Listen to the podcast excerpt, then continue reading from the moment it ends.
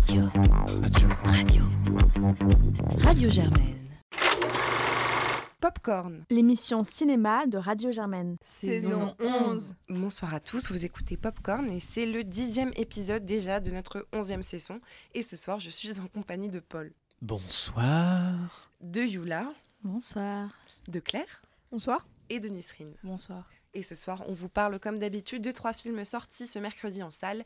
Tout d'abord de Proxima de Alice Winocourt, puis de Wonderboy, Olivier Roustin né sous X d'Anissa Bonnefond, et enfin Chanson douce, l'adaptation du roman de Leila Slimani par Lucie Borleto.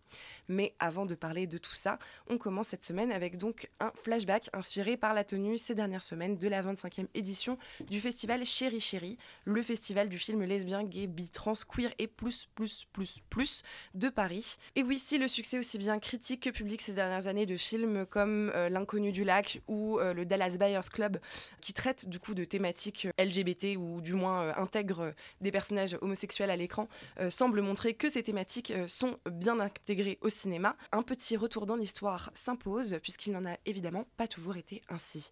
Et pourtant, saviez-vous qu'à ses débuts, le cinéma n'hésite pas à montrer une proximité entre personnes du même sexe? C'est du moins le cas euh, aux États-Unis, que ce soit dès 1895 avec Gay Brothers, qui est une petite scénette montrant deux hommes danser ensemble, ou encore Wings en 1927 de William A. Wellman, dans lequel deux hommes s'embrassent à un moment donné, et qui fut le premier film à recevoir l'Oscar du meilleur film. Et oui, et oui, les visages d'étonnement sur nos chroniqueurs euh, montrent que c'est une information peu connue, mais c'est le cas. Et euh, en fait, ce qu'il faut savoir, c'est que donc à l'époque, euh, c'est moins la proximité entre personnes du même sexe qui dérange que la confusion entre les genres, avec notamment le travestissement, le fait qu'une femme puisse jouer un homme ou un homme une femme, et qui sert généralement de ressort comique avec l'émergence de figures qu'on appelle les sissi, qui sont généralement des hommes efféminés, voire travestis, qui sont tournés en ridicule et font l'objet de quiproquos et servent du coup à un but humoristique, ce qui est relativement dégradant, d'autant plus que ça assimile dans ces cas-là travestissement avec l'homosexualité. Je parlais des hommes, mais c'est aussi vrai pour les femmes, parce qu'il y a l'émergence de la figure de la garçonne qui généralement a un costume et euh, les cheveux plaqués en arrière qui apparaît aussi euh, à cette époque-là. Et ce qu'il se passe ensuite, du moins à Hollywood, c'est en fait des protestations de plus en plus importantes par des groupes de pression religieux comme la Legion of Decency et qui boycottent les films susceptibles de compromettre les bonnes mœurs de la population américaine qui est donc contre la représentation de l'homosexualité sur le grand écran. De ces protestations et d'un climat euh, général euh, et plus large euh, découle en fait la mise en place d'un code de censure pour l'industrie du cinéma, à savoir les codes Hayes dès 1934.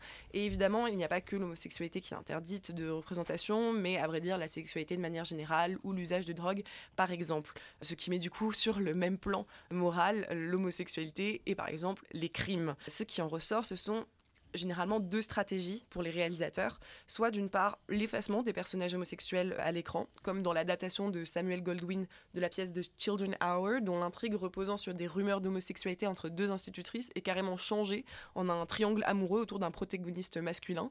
Et la seconde stratégie, donc d'autre part, c'est une représentation généralement implicite, insinuée par euh, la mise en scène. Euh, on sait euh, par exemple que la couleur lavande, ça a été évoqué, généralement désignait du coup euh, qu'un des personnages était homosexuel. Mais comme du coup cette représentation est tout de même soumise, bien qu'implicite, au code Hayes, elles doivent proposer des personnages homosexuels dont la morale doit être douteuse et qui vont généralement être punis dans le film ou trouver la mort.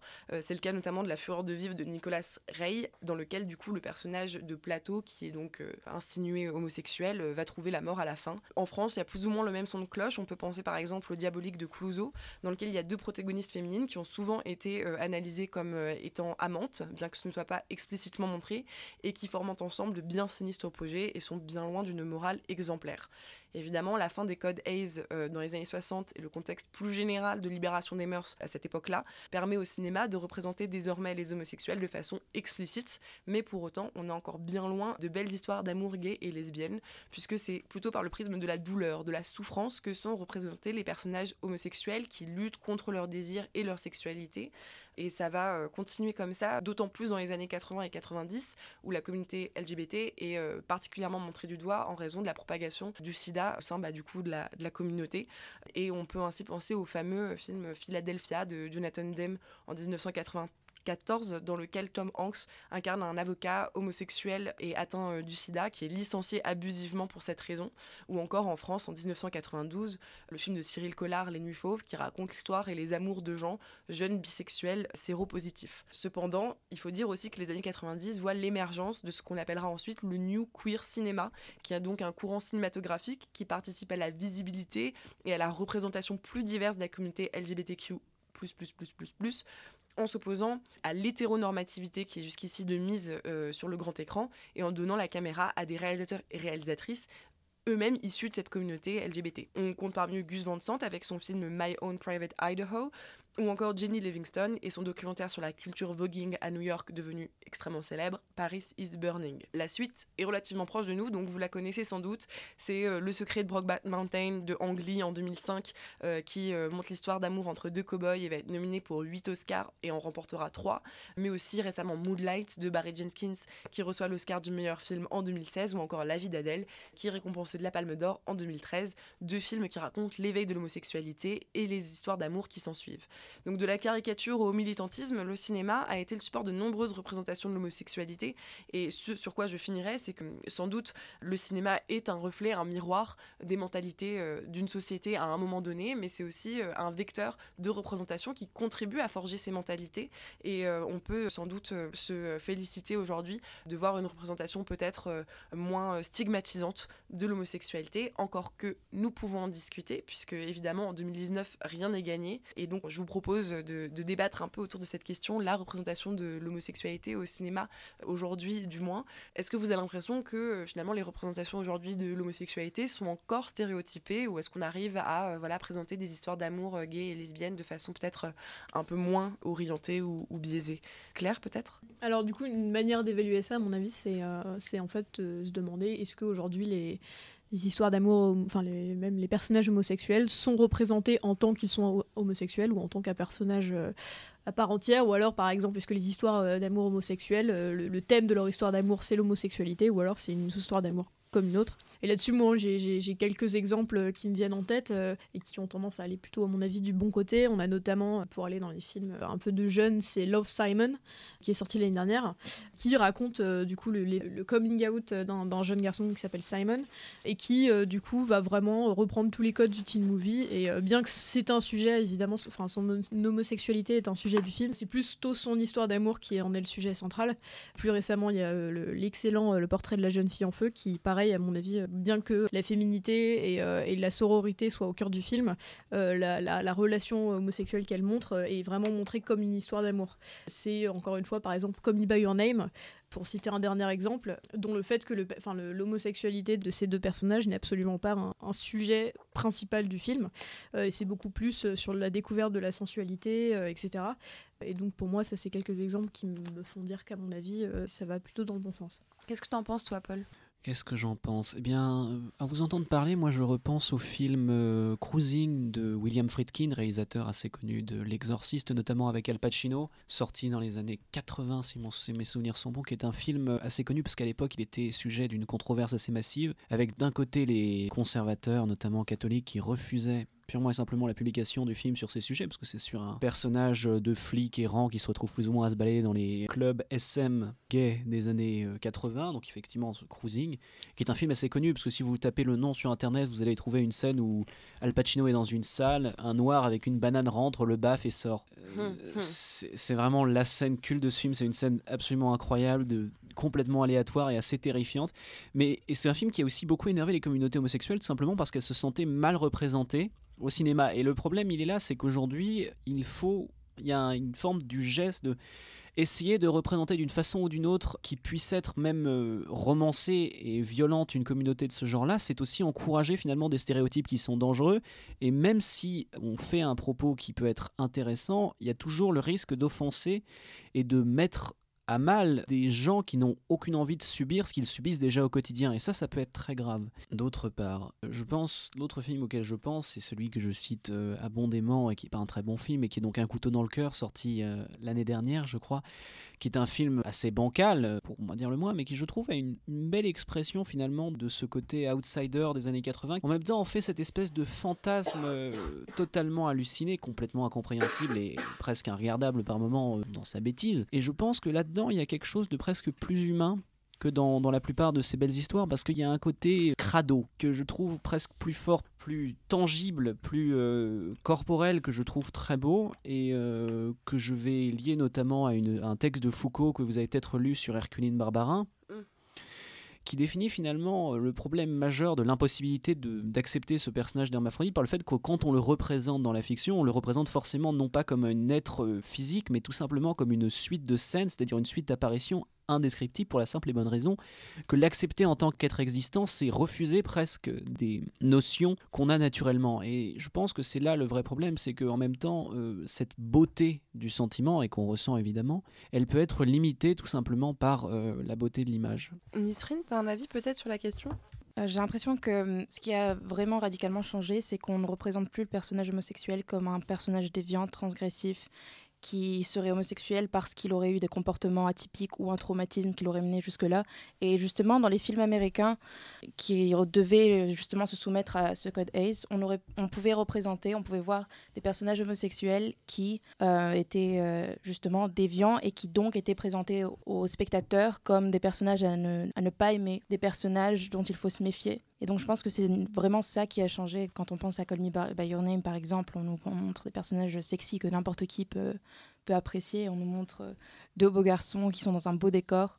Et donc on a envie d'apprécier ces personnages. Je pense que c'est ça qui change. Moi, je pense aussi, euh, par rapport à ce que tu dis, c'est intéressant de regarder du côté des séries, et particulièrement des séries euh, américaines euh, pour ados qui sont hyper caricaturales, mais aujourd'hui, on se rend compte qu'il n'y en a pas une sans qu'il y ait un personnage qui soit homosexuel. C'est bon, à certains égards, ça fait un peu quota, mais d'un autre côté, ça, montre aussi une volonté de, voilà, montrer, bah oui, dans, dans tous les lycées des États-Unis, il y a au moins une personne qui est homo, quoi. Et ça, je trouve que ça contribue à ce que tu dis, qui est des personnages qui sont plus présentés comme déviants, mais qui sont en fait bah, la norme et qui par ailleurs sont des personnages auxquels on peut avoir envie de s'identifier et pas seulement des personnages qu'on plaint en permanence, même si euh, c'est souvent euh, mis en avant et c'est important aussi que euh, c'est toujours en 2019 difficile d'être homosexuel. Yula Oui, non, mais c'est parce que vous, vous évoquez Call Me By Your Name. Et en fait, suite à Call Me By Your Name, j'ai beaucoup d'amis de la communauté LGBT qui ont critiqué ce film parce que ça montrait l'homosexualité dans un cadre quand même privilégié, c'est-à-dire euh, deux hommes blancs qui ont euh, une famille euh, assez ouverte d'esprit, qui sont en Italie en vacances et Moonlight, au contraire, justement, représente plus euh, la difficulté, plus de l'homosexualité, par exemple, dans des quartiers euh, différents pour des hommes noirs. J'ai rarement vu la représentation de l'homosexualité dans des, par exemple, des pays où c'est pas forcément accepté. Je dis pas que euh, ça évolue pas, mais je pense que pour l'instant, c'est quand même plutôt des hommes blancs dans des pays occidentaux et dans des quartiers euh, favorisés. Après, je connais pas forcément tous les films, mais je pense qu'on peut pousser un peu plus euh, à Pour les films très visibles. Oui, ça voilà, c'est ça, ouais, ouais. Parce qu'il y en a dans, dans beaucoup d'autres oui. films. Oui, j'imagine bien, mais ouais, de mais ceux pas dont... dans ce visible, ouais. ce que tu veux dire. Nisrine, oui, tu, tu veux rebondir là-dessus? J'allais dire que par rapport à Call Me By Your Name, justement, tout à l'heure, on disait Claire disait que hum, c'était un film justement qui voulait pas montrer la difficulté d'être homosexuel. C'était un film qui parlait d'un amour qui se passe dans un contexte très particulier, dans une parenthèse enchantée durant les vacances. Et finalement, il y a quand même quelque chose de, qui pose problème dans cet amour, c'est que c'est entre un garçon et un homme. Mmh. Mmh. Et, oui. Donc, euh, ça aurait peut-être euh, ajouté encore plus de thèmes, de montrer une différence sociale. Il y avait déjà un, un problème de déviance sociétale dans leur amour. Mmh. Oui, je vois, je ce que tu veux dire.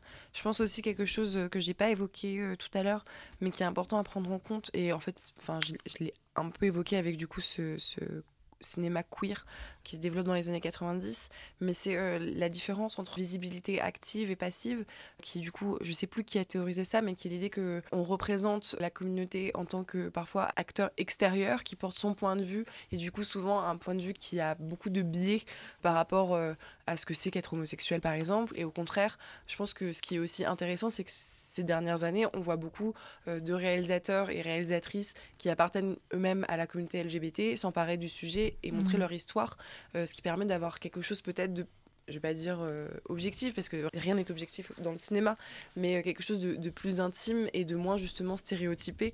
Et je pense par exemple, bon, quoique certains diront que c'est stéréotypé aussi, mais au film de Xavier Dolan, qui ces dernières années nous ont Mhm. toujours offert euh, des visions de l'homosexualité à travers des prismes différents, mais dans des cadres très intimes et qui permettent de vraiment cerner certains enjeux qui se posent pour les personnes qui sont homosexuelles. Ju- justement, pour rebondir là-dessus, c'est vrai que c'est un, un, enjeu- un enjeu supplémentaire. C'est pas effectivement juste avoir son, le, le côté quota. C'est aussi un peu ce qui se passe pour le question de genre, qui est en fait d'écrire un autre cinéma. Euh, et il y a aussi cet enjeu dans cette représentation qui est de représenter déjà une histoire. Enfin, je sais pas, je pense au, au dernier film de Yorgos Lantimos, La La, Favorite. favorite. Et pareil aussi 120 battements par minute ou Philadelphia ou tous ces films qui ou euh, The Normal Heart avec Mark Ruffalo qui est pour moi une meilleure version que 120 battements par minute. Je le conseille absolument. Bref, et tous ces films là qui vont non seulement représenter donc euh, des personnages homosexuels, mais qui aussi vont, re- vont rep- représenter une autre histoire et construire un autre imaginaire et un autre cinéma en opposition avec le cinéma donc euh, plus normé euh, hétérosexuel et d'un point de vue plutôt masculin. Euh, et encore pour euh, ramener euh, encore une fois cet exemple de le portrait de la jeune fille en faux. Donc on a beaucoup parlé de ce film comme, comme étant un exemple de, de cinéma qui échappait au male gaze. Et du Mm. coup il y a aussi tout cet enjeu là autour du cinéma, enfin de la représentation LGBT, c'est de présenter un autre regard, une autre histoire. Voilà, donc ça c'est aussi quelque chose qui se développe avec ce cinéma là. Bah écoute, je pense que là-dessus, on peut passer au focus de cette semaine que tu nous fais donc, Nisrine. De quel film tu nous parles? Pour le focus de cette semaine, je vous parle d'un film français qui a marqué l'histoire du cinéma LGBT, qui ne se présentait pas comme un film LGBT lorsqu'il est sorti, parce qu'il est en fait, il a été produit clandestinement et il a été filmé clandestinement par Jean Genet. C'est son unique film. C'est un film qui dure 20 minutes. Vous pouvez aller le regarder sur YouTube. C'est très facile à regarder et c'est très intéressant. vous verrez des choses que vous n'avez vues dans aucun autre film, j'en suis sûre.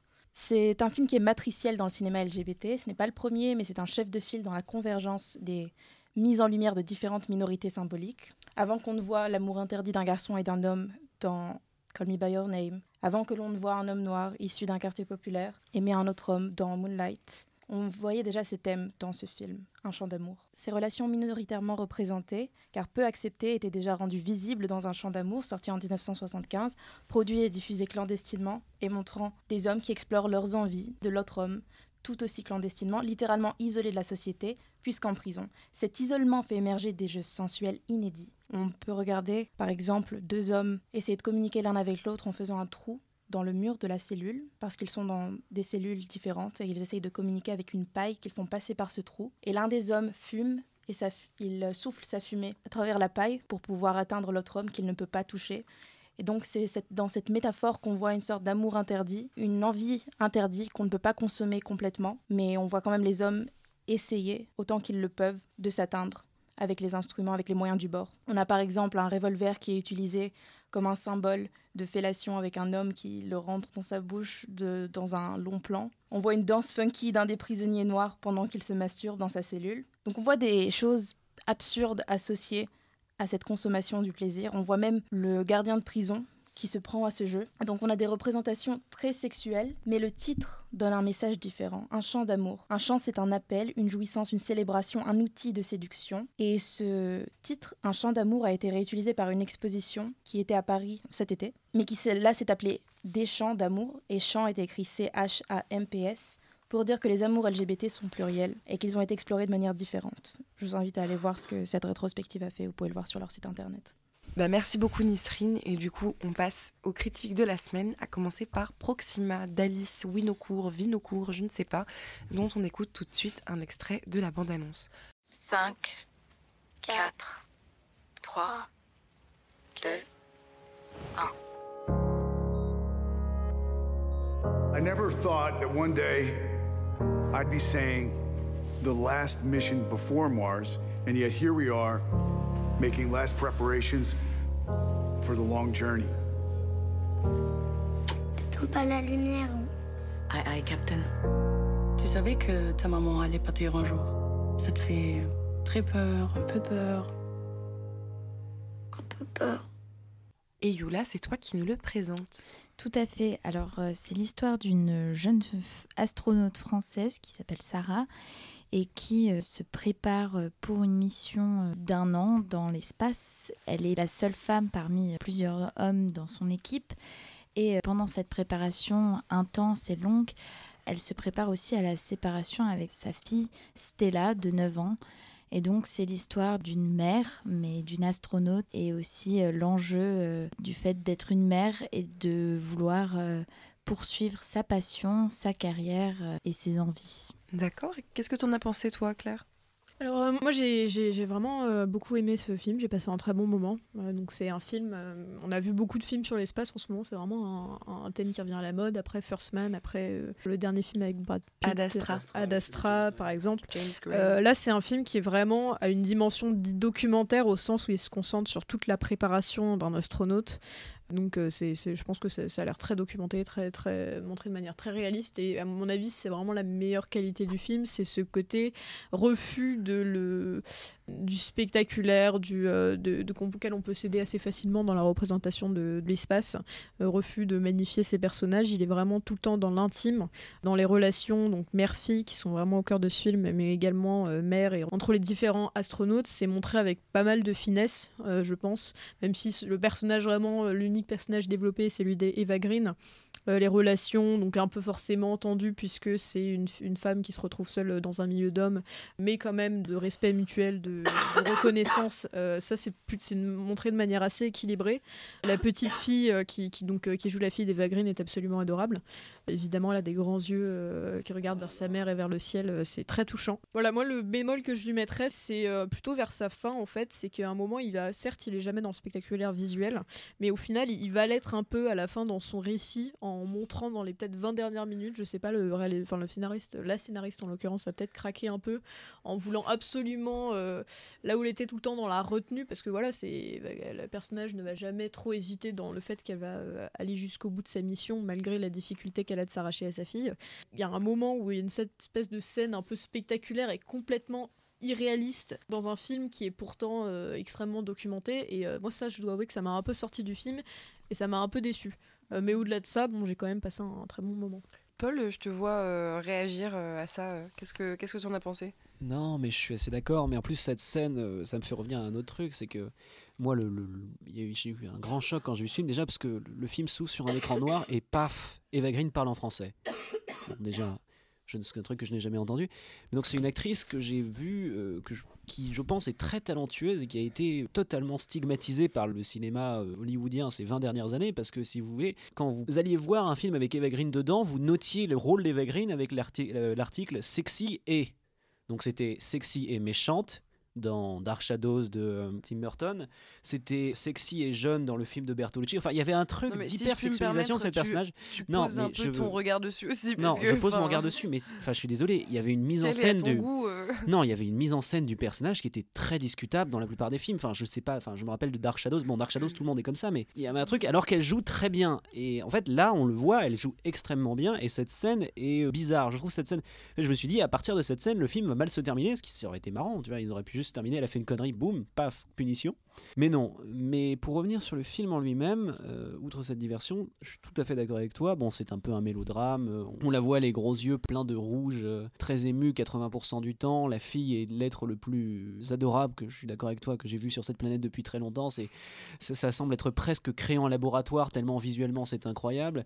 Bon, il y a un peu ce côté, ce personnage d'Eva Green, il est, il est quasi parfait. Elle parle cinq langues différentes. elle est hyper forte physiquement. Elle a des connaissances scientifiques qui dépassent l'entendement humain. C'est un côté un peu surréaliste, très euh, personnage de fiction en fait, qui, n'est pas un mal dans une fiction. Mais comme on l'a dit, il y a une démarche très documentaire, très pratique, qui des fois est un peu bizarre. Et d'autre part, euh, l'un des peut-être des petits bémols qu'on peut faire au film, c'est que à l'exception d'elle, en fait, les autres personnages sont pas très écrits tout simplement. L'ex-mari, il apparaît à quelques scènes et il se comporte comme un type relativement détestable, mais qui existe. je suis Euh, pas d'accord Bah, il est, je sais pas, moi, il m'énerve. J'étais pas, mais c'est Pourquoi parce que tu n'es pas d'accord, Claire?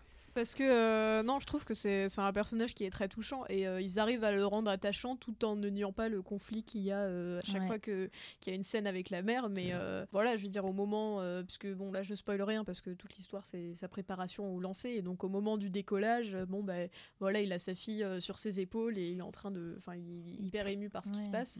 Alors même si effectivement euh, à part Eva Green et sa fille, aucun des personnages n'est réellement abordé. Ah, euh, mais surtout, surtout Matt Dillon, qui est quand même un, un acteur Ouais. que je trouve très bon et qui ici euh, est là et fait un speech euh, inspirant vers les trois quarts du film où il dit non mais il faut que tu te ressaisisses, tout va bien se passer, tu as raison. Ou effectivement ce speech elle le mérite, mais euh, à part ça, euh, c'est d'abord le collègue euh, un peu macho qui fait des blagues pas sympas, et après Mhm. c'est le, le, le- Ouais. le pote réassurant. euh. En fait, c'est c'est- en fait c'est un arc qui est classique, mais comme il est carrément, enfin il est totalement dans le fond euh, du vrai problème du film, qui est effectivement cette relation mère-fille, elle, ses rêves, en même temps sa séparation, c'est très beau, c'est monter, se détacher de ses attaches humaines littéralement pour monter vers le ciel. Enfin c'est c'est très beau, et si on oublie cette sombre histoire de cheval, euh, c'est c'est vraiment un film qui est très émouvant et c'est un, c'est un mélo, mais c'est un bon mélo. Du coup, on est devant, euh, on, on tient son petit bac de, de chocolat chaud et on regarde ça gentiment euh, avec un petit sourire euh, et les yeux tout rouges, nous aussi, comme Eva. Oui, Yula? Je suis euh, très d'accord avec vous sur le côté euh, documentaire du film. euh, parce que euh, en fait c'est intéressant mais parce qu'ils l'ont vraiment filmé dans l'agence spatiale européenne qui elle n'avait jamais été filmée avant. Donc ils sont rentrés dans des lieux où on n'a pas le droit de filmer de base. Et ils ont réussi à avoir euh, un accord ou une permission. Et donc, ils ont vraiment montré pour une fois la vraie préparation des vrais astronautes, pas juste quelque chose de fictif. Après, moi, personnellement, je trouve que ce qui m'a dérangé, c'est que, en fait, euh, le but du film pour moi était de montrer qu'une mère n'est pas juste une mère, c'est une femme aussi qui a des envies, une carrière, euh, une, une passion. Mais en fait, le film ne s'est jamais détaché de son rôle de mère. Et au final, j'ai trouvé qu'il n'y avait pas assez de poids sur sa passion de l'astronomie. Et que euh, à part à un moment donné euh, elle dit qu'elle le veut depuis qu'elle est toute petite j'avais l'impression que c'était plus euh, quelque chose que par moment elle aurait préféré être avec sa fille. J'ai trouvé qu'on perd le côté passion le côté pourquoi elle fait ça et que c'est sa carrière, c'est sa vie, c'est son envie et que voilà qu'elle le veut vraiment au-delà du fait qu'elle est mère. Et tout se rapporte souvent à sa fille qui euh, en soi, bah, c'est vrai que c'est une, une des thématiques, mais j'ai trouvé que ça démontre pas vraiment le fait que au-delà d'être mère, on a des envies qui nous font pas de nous une mauvaise mère si on les poursuit et si on est très passionnel euh, par rapport à ça. Enfin, on aura l'occasion d'en parler avec Chanson douce. Et on va passer du coup au, deuxième film euh, de la semaine. Euh, merci pour votre critique. On, vous encourage du coup, bah, comme d'habitude, à simplement vous faire votre avis pour Proxima, euh, mais qui apparemment vaut tout de même le détour. Et on passe du coup à un documentaire Wonder Boy, Olivier Roustin né sous X, de Anissa Bonnefond, dont on écoute un extrait de la bande-annonce. En fait, ma vie, je crois que c'est le bruit et c'est le silence en même temps.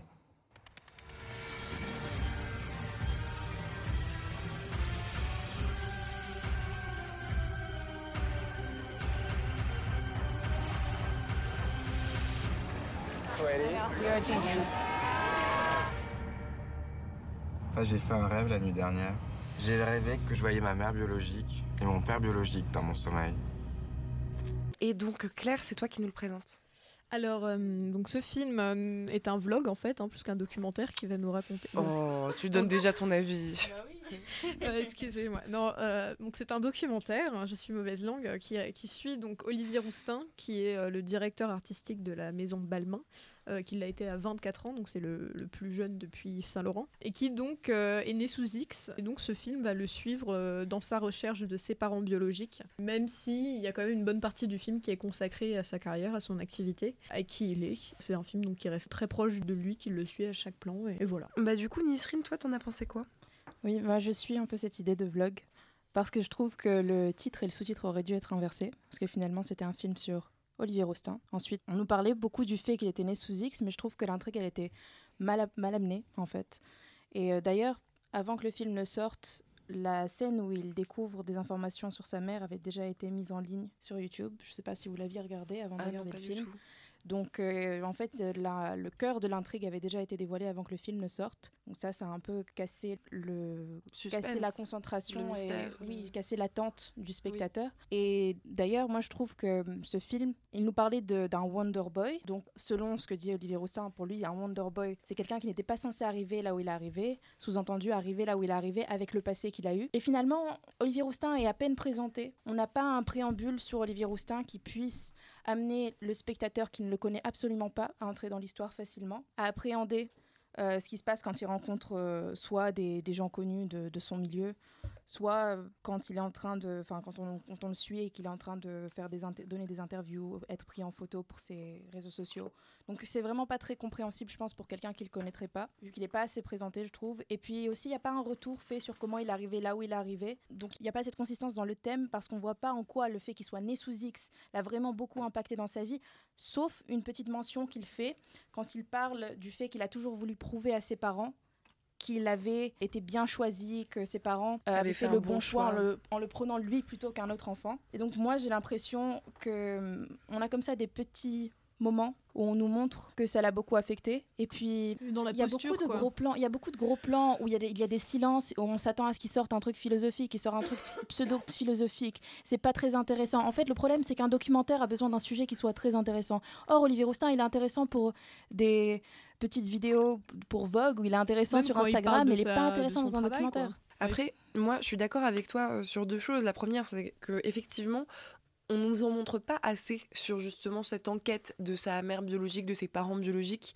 Euh, Il y a quelques coups de téléphone, de rendez-vous, pour légitimer le côté build-up qui est fait autour, qui est genre, on va avoir des réponses, on va savoir des trucs, etc.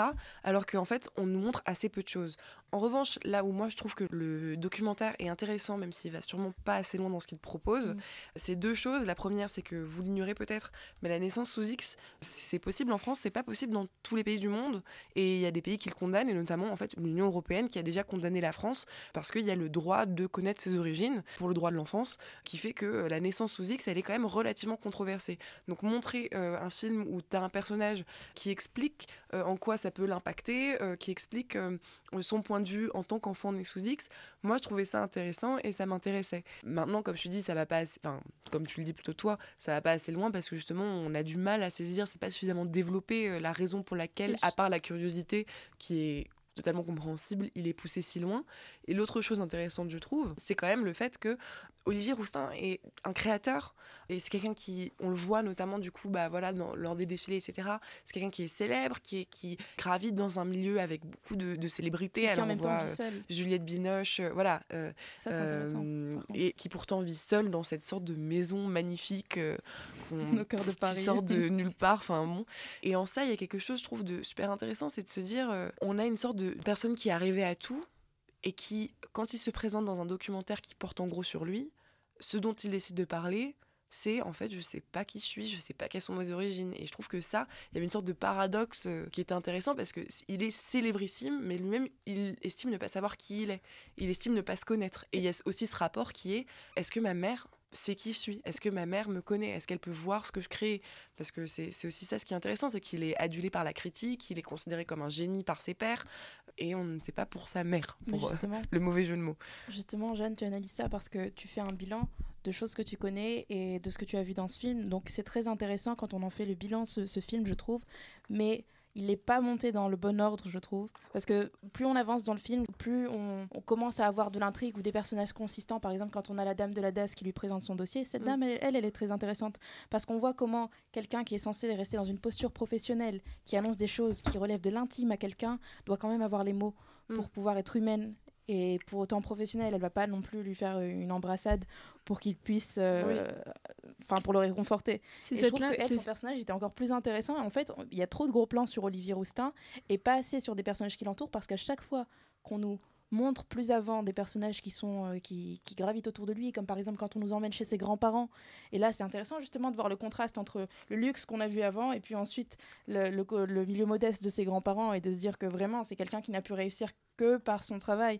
Il n'a vraiment pas eu un milieu privilégié qui l'aurait propulsé au milieu de Paris dans ce, dans ce luxe. Et dans ses habits de lumière. Oui, Mais Claire, je te vois, tu, tu essaies de- Ah oui, d'intervenir. euh, oui, enfin moi, euh, franchement, j'ai été vraiment euh, déçue par ce film. En fait, euh, les, les scènes dont vous racontez, enfin, qui, qui sont un peu intéressantes, pour moi, elles le sont accidentellement, quoi. C'est-à-dire que quelqu'un qui va découvrir euh, ses origines devant la caméra, forcément, ça va être émouvant, forcément, il va être sincère. Mais euh, le film, il a vraiment un sujet passionnant. Mais le problème, c'est ce que j'ai dit en, enfin, de manière un peu ironique, mais pas tant que ça, c'est que c'est un, enfin, le côté vlog, c'est-à-dire que la documentariste ne fait, enfin, n'a aucun regard en fait. Il a, il fait Ouais. juste suivre Olivier Roustin, qui prend la pose de manière Exactement. insupportable. À un moment, il est, devant- il est chez lui, torse nu, devant son miroir, et il se regarde. Et c'est, enfin, ça, ça arrive tout le temps. Dans le Moi film. aussi, il regarde par la Il a- fenêtre pendant Voilà, cinq il, rega- minutes. il regarde par la fenêtre pendant 5 minutes, il philosophe pendant 10 minutes euh, sans Sur des raconter des, choses banalités, bien ouais. très intéressantes. Enfin, pas très intéressantes. À un moment, je pense qu'ils n'ont pas eu assez de choses à montrer d'ailleurs sur sa recherche parce qu'elle aboutit pas à grand chose.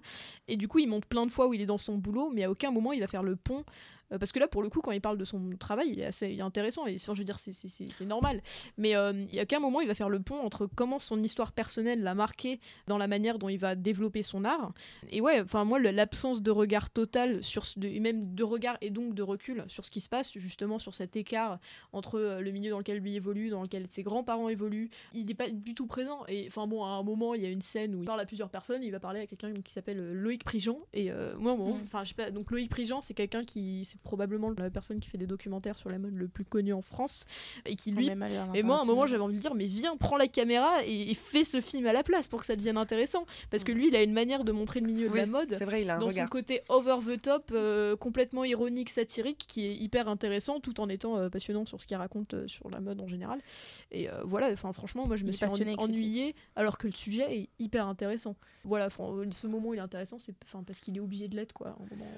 Bah, juste quand même pour essayer de défendre un tout petit peu le film, je trouve que vous êtes, Ça vous donne êtes pas très envie. hein. non mais vous êtes un peu dur, enfin c'est à dire que il y a des choses qui sont pas explicites, euh, mais qu'on voit. Enfin je veux dire, on n'est pas forcé d'avoir Olivier Roustin qui nous expliquerait euh, frontalement, euh, bah oui, euh, en fait si je fais de la mode et que je cherche la reconnaissance, c'est parce que j'ai été abandonné à la naissance. On peut faire le lien nous-mêmes. Enfin je veux dire, il évoque l'abandon, il évoque l'envie de se trouver une identité, il évoque en permanence le fait que je, je ne sais pas d'où je viens, mais je sais où je vais et tout ça. Enfin je veux dire, on peut mettre les éléments bout à bout et finalement ne pas prendre le spectateur pour un idiot, mais lui montrer justement de façon assez neutre et sans avoir un regard vraiment euh, orienté sur une thématique de sa vie en particulier. Et c'est peut-être ça le problème, c'est qu'on pourrait croire qu'il va s'agir d'une thématique en particulier, là où bah voilà, on voit comment différentes choses s'imbriquent. Quand évoquait le fait que voilà, il vit seul, etc. Il n'y a pas besoin qu'il dise euh, je suis adoré de tous, mais je n'ai pas de partenaire. Mais il le dit. Mais il le dit, Ouais, c'est ça le il problème. le dit, c'est vrai. qu'il évite la... Et puis le truc, c'est qu'il évite la surexplication, mais il surexplique Il tout. En fait, le problème, c'est ça. C'est que c'est pas qu'on on doit tout montrer au spectateur. Il y a des liens à faire. Mais le problème, c'est que beaucoup de choses sont dites et pas montrées. Et ça, c'est le problème parce qu'on a choisi d'utiliser non pas euh, la plume de quelqu'un, mais une, Mm. une caméra. Et le problème, c'est qu'on filme Olivier Roustin en train de parler de lui. Et c'est pas quelqu'un, euh, c'est pas Gérard Depardieu qui nous parle pendant, pendant tout le film. C'est pas quelqu'un d'assez. euh, Ouais, enfin, si extra- c'était Gérard Depardieu qui faisait la narration de ce film, je suis pas sûre qu'il serait mieux. Non, Ah franchement, non, si, si, je pas- pense bah que si, c'est quelqu'un qui a de la surdité Romain qui est intéressante. Olivier. Roustin, il va rester dans le, il va rester dans le politiquement correct. Il va pas du tout euh, se mouiller. C'est pour ça. Bon, je vois ce que vous voulez dire. Du coup, on va passer euh, mollement euh, au dernier film de la semaine. euh. Si je je vais même pas- vous dire n'allez pas le voir parce Mais que je ne dis jamais ça. Je vous dis toujours faites-vous votre propre avis. Euh, et euh, du coup, bah, on va désormais parler de Chanson douce, l'adaptation, comme je l'ai dit en introduction, du roman de Leila Slimani par Lucie Borleto et dont on écoute un extrait de la bande-annonce tout de suite. Avec deux enfants, tout est devenu plus compliqué. J'étouffe. Je cherche une nounou. Alors moi, je m'appelle Louise. Excusez-moi, mais je crois que quelqu'un est en train de se réveiller. Oh, vous avez Louis-Philippe. oui Ouais, j'y vais. Et donc, Paul, c'est toi qui nous le présente. Et donc, euh, Chanson douce est un film réalisé par euh, Lucie Borleto, co-scénarisé par Lucie Borleto, mais aussi par Maïwen, avec notamment Karine Viard et Leila Bekti, euh, adapté du roman de Leila Slimani qui a eu en 2016 le prix Goncourt, qui raconte l'histoire d'une euh, nounou qui donc euh, décide de s'occuper d'enfants d'un couple. Donc la nounou est jouée par Karine Viard, le couple est joué notamment, enfin la mère du couple est jouée par Léla Becti. Et à partir de là, on comprend assez vite que cette euh, jeune femme ne va pas bien, puisque Karine Viard surjoue, et euh, ça continue à dégénérer de là. Je vais tout de suite dire ce que j'en pense. Je pense que c'est un film qui est à voir. Je pense que ce n'est pas un mauvais film, et je vais vous expliquer pourquoi. C'est d'abord parce qu'il a un propos sur la femme qui est très intéressant très bien montré, puisqu'il oppose deux figures, donc Karine Viard et Leila Bekti, dans cette opposition qu'on fait, qui est un peu le rapport euh, de la femme, euh, entre guillemets, biologique, qu'il rapporte à sa maternité avec Karine Viard, qui est genre la mère nourricière par excellence. Il y a quand même un enfant qui va manger sur son doigt à un moment donné. Des choses comme ça, vraiment, elle l'incarne. Il y a- il y, beaucoup d'éléments à différents moments qui font d'elle vraiment une figure protectrice, excessive même, euh, de la femme en tant que mère.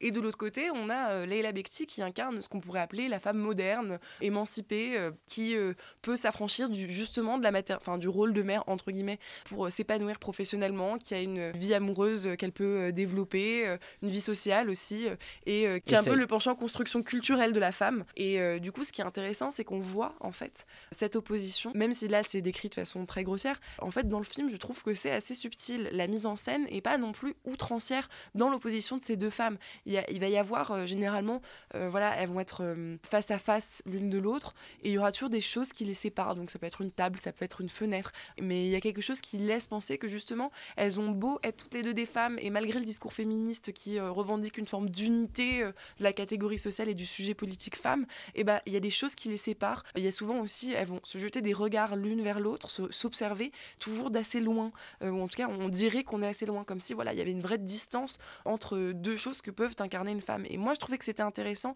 Je trouvais que c'était d'autant plus intéressant que ça expliquait aussi quelque chose qu'on voit peu parce qu'on est trop occupé ces dernières années à mettre l'avant sur justement un peu le féminisme bourgeois blanc privilégié qui est en gros euh, mais oui euh, je veux dire euh, vous devez continuer votre carrière en ayant des enfants etc etc qui de dire ça se fait au détriment de qui? Bah ça se fait au détriment d'autres femmes qui sont simplement moins privilégiées socialement et je trouvais que en ce sens c'était particulièrement intéressant comme film. Du coup Yula je te laisse réagir. Moi, j'ai lu le livre, donc, et j'ai trouvé que le livre se concentrait pas autant sur les parents et plus sur la nounou. Et j'ai trouvé que en fait, ce qui a manqué dans le, dans le film par rapport au livre, c'est le côté euh, fou. C'est-à-dire, euh, j'ai trouvé qu'il n'y avait pas assez de prise de risque dans ce film.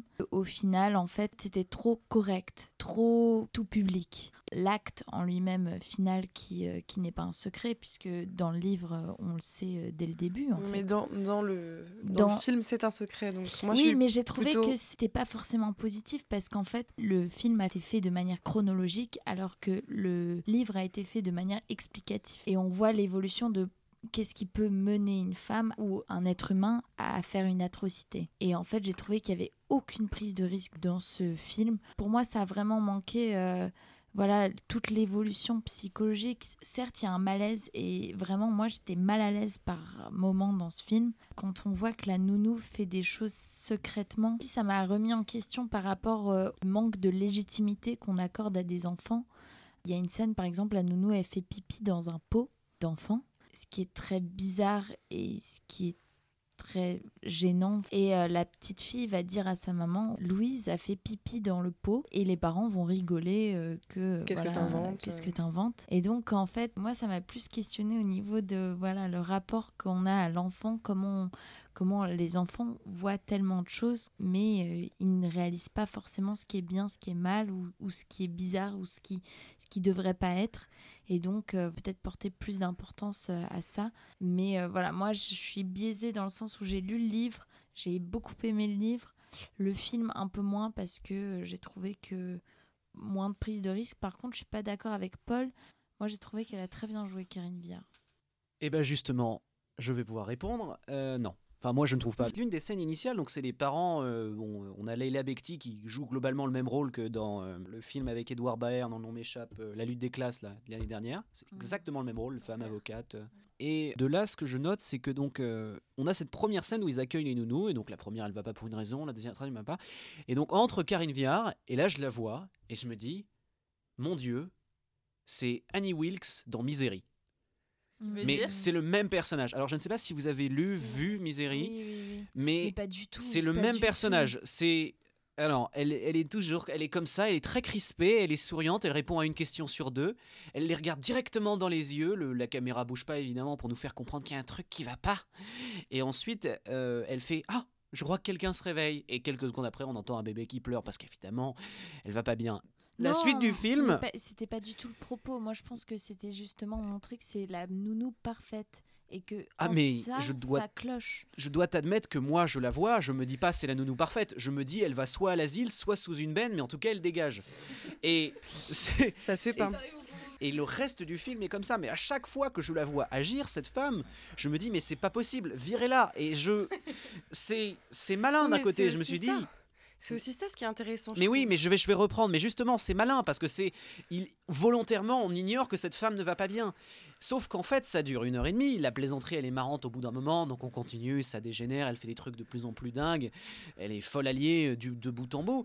Et eux, ils voient rien. Évidemment, ils s'amusent, ils vont fumer des pétards en soirée, ils boivent, ils baisent. Ils veulent pas avoir d'enfants alors qu'elle, elle aimerait bien avoir des enfants. Mais c'est cool. Moi, je suis tout à fait d'accord avec ça. Vaut mieux boire et baiser que se faire chier à avoir des enfants. On est d'accord. Euh, Néanmoins. Je suis pas sûre que ce soit le propos du film.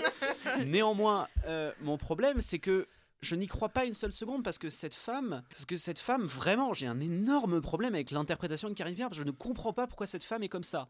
Et je la vois et je me dis, elle est folle alliée, d'accord, je le vois très bien, je le sens dans chacun de ses regards qu'elle est folle alliée. Je sais comment ça va se finir, parce que tout le monde sait comment ça va se finir, parce qu'on on a tous, on s'est tous au moins renseigné sur le livre. Et j'ai compris d'ailleurs que dans le livre, on détaillait un peu plus pourquoi cette femme était comme ça. Outre le j'ai un mari et une fille euh, du début, parce que là on sait rien, c'est une énigme, c'est pas, c'est bien, ça peut être utile. Je pense dans des films d'horreur, parce que c'est une forme de film d'horreur.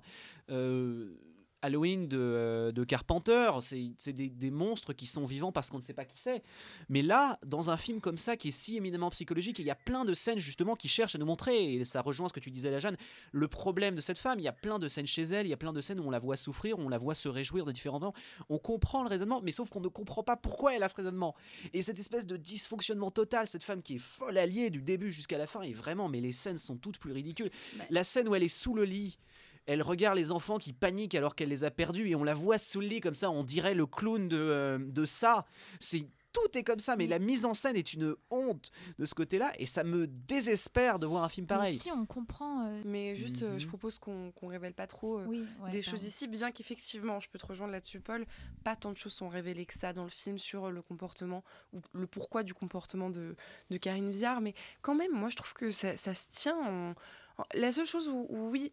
Peut-être que le film euh, pêche un peu de ce point de vue-là, c'est effectivement le fait que ce soit chronologique euh, est moins intéressant. Parce qu'en fait, les, les premiers gestes bizarres de Karine Viard sont d'emblée très très très bizarres. Il n'y a pas vraiment d'escalade, c'est-à-dire que Mm. dès le début c'est étrange et à la fin, je veux dire, euh, voilà, le fait de, de faire pipi dans le pot là par exemple, ça arrive à la fin, c'est un peu plus excessif que ce qu'on a vu jusqu'ici, mais c'est pas non plus tellement, enfin il n'y a, y a Ouais, pas une, c'est pas un une- crescendo dans l'horreur, c'est que c'est n'importe quoi dès le début et c'est juste qu'à la fin, euh, ils finissent par le constater. Et du coup, ce que je pense, c'est. euh, je sais pas si ça vous est déjà arrivé de rencontrer quelqu'un, que cette personne vous fasse une très bonne impression, et puis qu'un jour, cette personne agisse contrairement à ce que vous imaginiez. Je pense que ça arrive dans la vie, hein, pas forcément à cet extrême-là, mais ça arrive. Et simplement, généralement, dans ce genre de situation, bah, justement, on va remettre dans le désordre des choses bout à bout en se disant Mais ça, c'était bizarre. Et ça, attends, mais en fait, oui, tout se comprend. Et si ça avait peut-être été un film qui avait une chronologie plus morcelée et moins euh, linéaire, euh, bah, à ce moment-là, on aurait eu quelque chose de plus intéressant parce que d'emblée, ça nous aurait été donné comme euh, essayer de mettre bout à bout les pièces du Après, je pense qu'ils étaient dans l'obligation de tenir cette scène finale. Euh, enfin, En voilà. suspense. Oui. Sinon, Oui, en fait, sinon, la lecture, la lecture, elle, est beaucoup plus descriptive. Il y a vraiment, on rentre. Ce qui est très très dur à faire avec un, un film, c'est c'est vraiment une psychologie, euh, euh, comprendre euh, que en fait, ses enfants deviennent ses enfants à elle et Mm. qu'elle est obsessive au point où voilà, elle, elle- elle vient de plus en plus tôt à la maison. Oui. Et la mère lui dit euh, Non, mais Louise, il est 5 heures du mat, vous venez de plus en plus tôt chez nous. Et c'est parce que c'est sa vie, c'est elle, elle est de la famille. Et de ce point de vue-là, c'est pour ça que je te disais, Paul, justement, justement, je trouve que quelque chose qui est bien montré dans le film pour le coup, c'est le truc de euh, comment je dis à quelqu'un, en fait, euh, genre, t'es trop bizarre, tu vois. Comment je fais ça quand cette personne de 1 me vient en aide et que j'ai pas envie de renoncer au petit confort qu'elle me permet d'avoir et de 2 comment je le fais à partir du moment où genre je l'ai intégré à ce point à une cellule familiale et à un cercle intime? Je Oui, trouve que c'est bien représenté ce dilemme-là, cet inconfort-là, Ouais, cette gêne-là. Ce raisonnement-là, il Ouais. arrive assez tard C'est euh, chez les parents. Et d'autre part, je voulais juste revenir rapidement à ton argumentaire. Et en fait, je trouve qu'il est- il serait assez juste et intelligent si, justement, mon vrai problème, c'est le personnage de Karine Viard. C'est-à-dire que cet argumentaire, je le trouve très intelligent et très juste. Et il marcherait beaucoup mieux si elle n'était pas montrée dès le début comme une espèce de folle dingue absolument inapprochable. Et c'est ça qui m'énerve.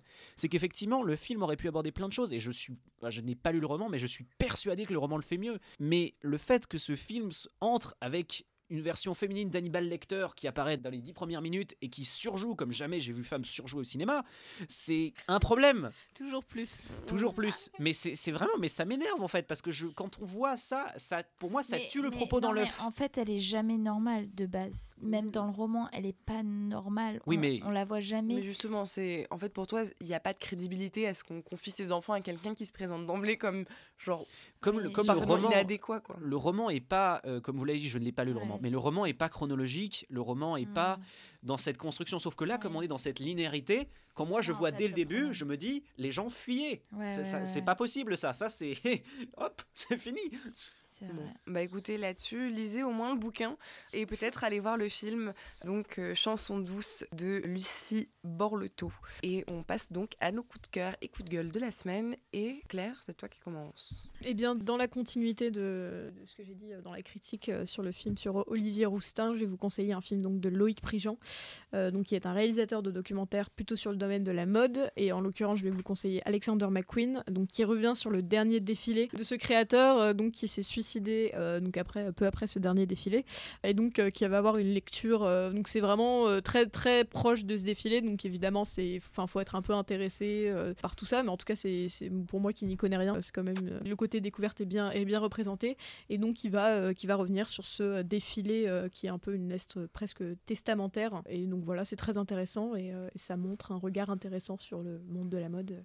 Ok, bah écoute, euh, merci beaucoup. Peut-être qu'effectivement, ça, ça nous apportera plus que euh, Wonder Boy. Euh, Yula, toi, t'as as un coup de cœur, un coup de gueule cette semaine? Un coup de cœur parce que j'ai re-regardé un film de mon enfance euh, et c'est un de mes films cultes de toute ma vie. C'est de Charlie Chaplin, c'est The Kid, sorti en 1921, un film muet produit par Charlie Chaplin, la musique est de Charlie Chaplin, avec un acteur principal Charlie Chaplin, monté par Charlie Chaplin, mais qui montre son génie. C'est l'histoire d'un- d'une femme qui abandonne son nouveau-né.